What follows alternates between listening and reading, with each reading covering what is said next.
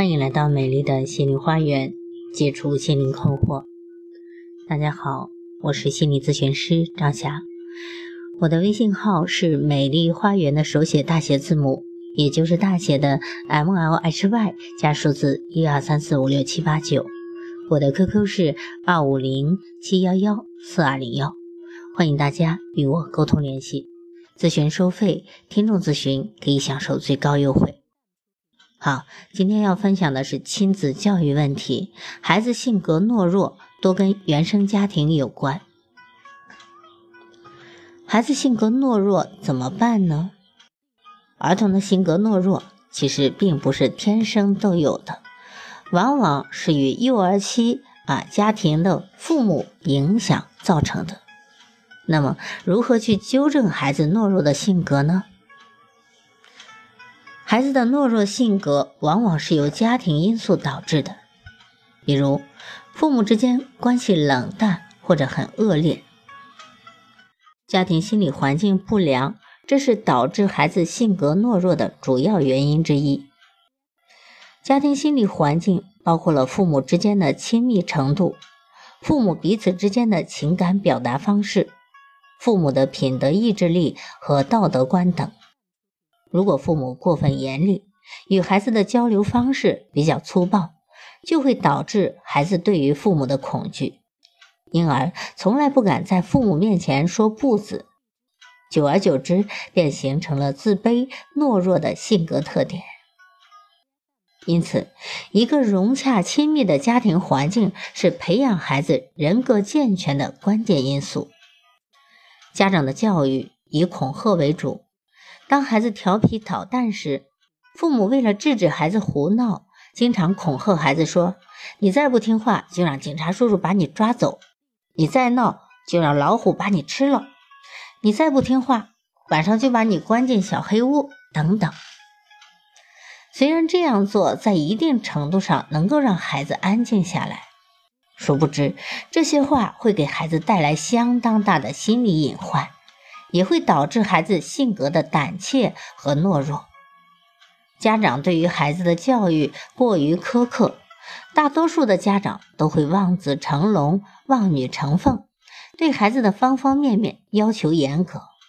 当孩子的表现没有达到父母的要求时，父母就会严厉的斥责、训斥孩子，啊，甚至责骂、体罚。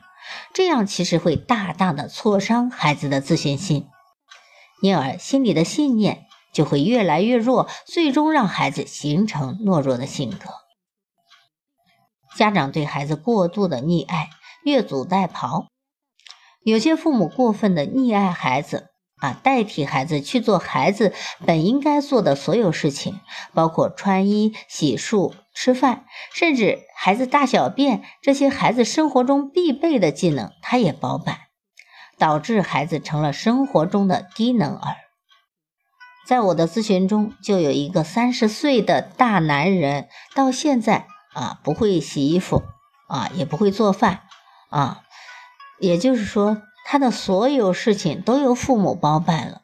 从小饭不用自己吃，怕洒出来，妈妈喂他；有棱角的玩具他不能玩，怕伤着他；路不让他多走，怕累着他。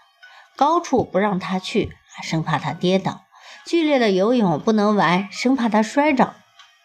其实，父母这样做，实际上是在暗示自己的孩子，他什么都不能做，他必须依靠父母来帮助，他是无能的，他做不了。让这个孩子对父母产生了严重的依赖心理，也对自己产生了严重的自卑和茫然无助的心理。他现在三十二岁了，极其自卑，哎，极其无助。他说：“我应该是一个成年人了，我应该承担我的责任，我应该结婚。”但是他不敢，因为他从来没有做过让自己骄傲的事，很多的事都是父母越俎代庖，都是父母替他摆平。以前他没心没肺的活着，他是一个三十二岁的大男孩。但是他现在睡不着了，失眠了，发愁了，因为他必须从一个男孩成长为一个男人。那就是家长的溺爱害了他。家长的自卑也可以潜移默化地影响到孩子。有些父母本身就很自卑，他在生活中常常有意无意地将这种情绪传递给孩子，让孩子无形中也形成了自己低人一等的这样的概念。还有些家长当着孩子的面去做一些卑躬屈膝的事，让孩子从小就产生了强烈的自卑感，觉得自己各方面都比不上别人。让孩子自然而然地形成了懦弱的性格。还有，当孩子们之间发生矛盾的时候，鼓励孩子们打回去。首先要说，这种利益本身是没有错的，让欺负者尝尝被欺负的滋味，他就会收敛自己的行为。有些教育工作者提倡不要冤冤相报，这并不对。欺负人者只有尝到了被欺负的滋味，才是他最好的教育。否则，国家何必对罪犯设立监狱呢？问题的关键在于，既然孩子没有还手，那十有八九是他的能力不足。如果我们强调你必须要还手，但是他知道自己不行，也就会让他更加会觉得自己自卑，会更加的懦弱。特别是在还手之后。却遭到了更大的报复的时候，有的家长急于参与到解决问题之中，孩子处在成长的阶段，有时无法解决与其他孩子之间发生的纠纷。但是，孩子需要的并不是法官，而是需要父母起到提示的作用。如果妈妈代替孩子出面，把丢失的玩具要回来。反而会让孩子更加害怕与其他的孩子发生冲突，因为他事事都要请示汇报，他不相信自己有能力去处理，事事都要告老师。孩子在幼儿园里与同学发生摩擦，这是常有的事，有时候吃点亏也在所难免。但如果事事都要家长出面，或者鼓励孩子告诉老师，那样无异于孩子的成长。有时还会把事情搞砸、搞僵。其实有时候告诉老师，虽然不失为一种办法，但是是否每个老师都愿意去管，是否管得过来，是否能够管得公道，还是一个问题啊！因为老师的精力毕竟是有限的，样样报告老师，这个孩子不但会被同学看不起，还会成为一个依赖心很重的人。孩子的事，其实可以先让孩子们学着自己去处理和解决。如果实在解决不了，那家长和老师再介入啊，只是起一个引导的作用。孩子们之间的事，最终还要自己处理。但是家长们完全不闻不问，这样的态度也不利于孩子的成长。一些孩子常在幼儿园被捉弄，家长不以为然。认为孩子之间的打打闹闹很正常，等大了就好了。可是孩子的心灵毕竟是幼小的，他们的承受能力是很差的。你认为是一个小事，可能对你的孩子来说就是天大的事。有的孩子会有暴饮暴食发泄苦闷和烦恼，有的看到动画片里强者欺负弱者的时候就会胆战心惊，产生害怕。恐惧退缩，这以后就会导致性格懦弱，嗯，逃避。那么，当发现孩子性格懦弱时，家长怎么办才好呢？